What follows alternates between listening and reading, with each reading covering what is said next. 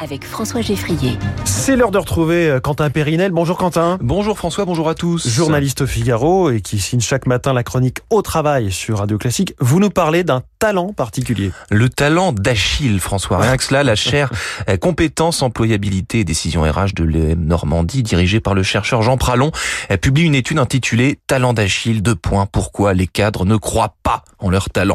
Elle dévoile le phénomène suivant, de plus en plus d'entreprises cherchent à fidéliser et développer leurs effectifs alors que la majorité des cadres ne considèrent pas être des talents à même de bénéficier des mesures qui leur sont pourtant destinées. En d'autres termes, François, les cadres estiment que ce terme de talent, qui est devenu un tic de langage, hein. Et par conséquent ne veut pas ou plus dire grand-chose, ne leur va pas. Ils ne se sentent pas concernés par ce mot qui a beaucoup trop été utilisé ces dernières années. Mais attendez, si le talent a disparu, c'est dramatique. non, heureusement, heureusement, le talent n'a pas disparu. Le talent n'est pas mort, euh, mais le talent n'est point chose linguistique. Hein, selon les cadres qui ont été sollicités pour cette étude, la majorité d'entre eux, 55,95% très précisément. Voit le votre talent en pourcentage. Bah, moi j'aime les chiffres, hein, vous le savez, comme vous.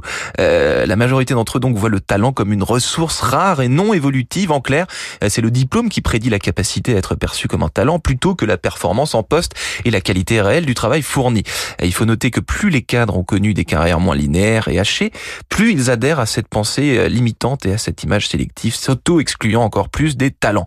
Paradoxalement, les équipes RH et les dirigeants adoptent en revanche une vision plus inclusive, considérant euh, le talent comme un potentiel à cultiver en interne plutôt qu'à identifier à l'extérieur, et donc ouvert à un plus grand nombre de profils.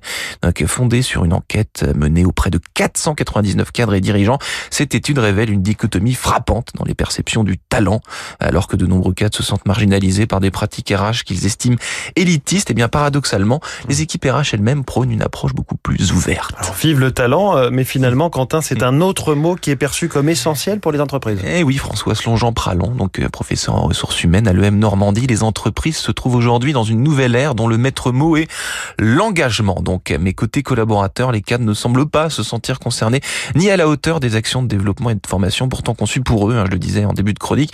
Il, euh, ajoute, ce, chercheur Jean Pralon, euh, que côté recrutement, il semble contre-productif d'utiliser ce terme de talent qui semble dissuader de nombreuses personnes compétentes, justement.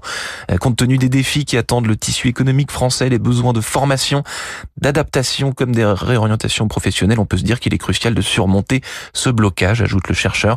Euh, pour résumer, François, c'est l'histoire d'un mot bah, qui s'est retourné contre lui-même. C'est le talent de cette matinale et sûrement hmm. pas le talon d'Achille. Quentin Périnel, avec nous comme chaque matin, juste avant le journal de l'économie. Je vous dis à demain. À demain.